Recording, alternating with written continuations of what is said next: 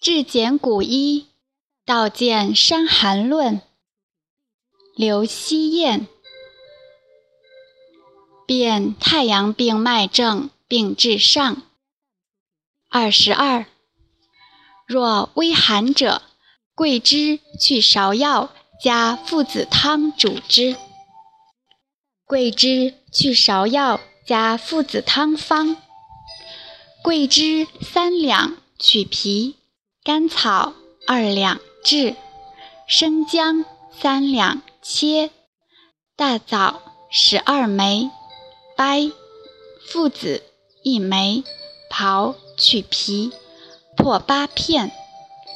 上五味，以水七升，煮取三升，去子，温服一升。本云桂枝汤，今去芍药。加附子，将息如前法。这一条是接上一条说的，在脉促胸满的基础上，又多了个微寒的症。微寒在这里的意思，应该是脉微恶寒，而不是微微恶寒，说明已经陷入阴症。于是加了炮附子，炮附子不单是虚汗可加，一切阴症都可以加。这几条都是用一个桂枝汤在加减变化，桂枝汤的变化方后面还有很多，无非是因邪气的性质和气血的阴阳盛衰而加减变化，顺气血而上。则去芍药用葛根，顺气血而下，则重用芍药；偏于阳，则加石膏；陷于阴，则加炮附。表不解，加麻黄而成葛根汤；里兼热，则烧佐大黄而先表后里；表虚，加黄芪而成五物汤。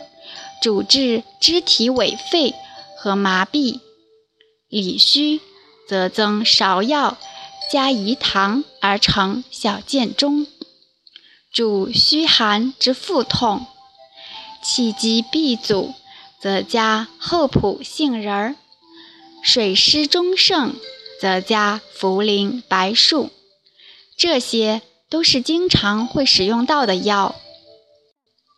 经方的药物。很有限，也就三四十味常用药打转转，方子更有限，无非几个主方变来变去。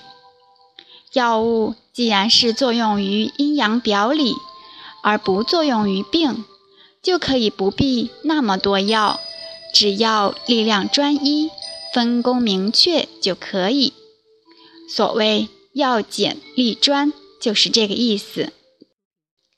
经方是本乎道的，因而能大道至简，以一喻万。后世搞出很多药性含糊驳杂的药，也搞出了很多的方，一个方子几十味药，方子越组越大，疗效越来越不确定。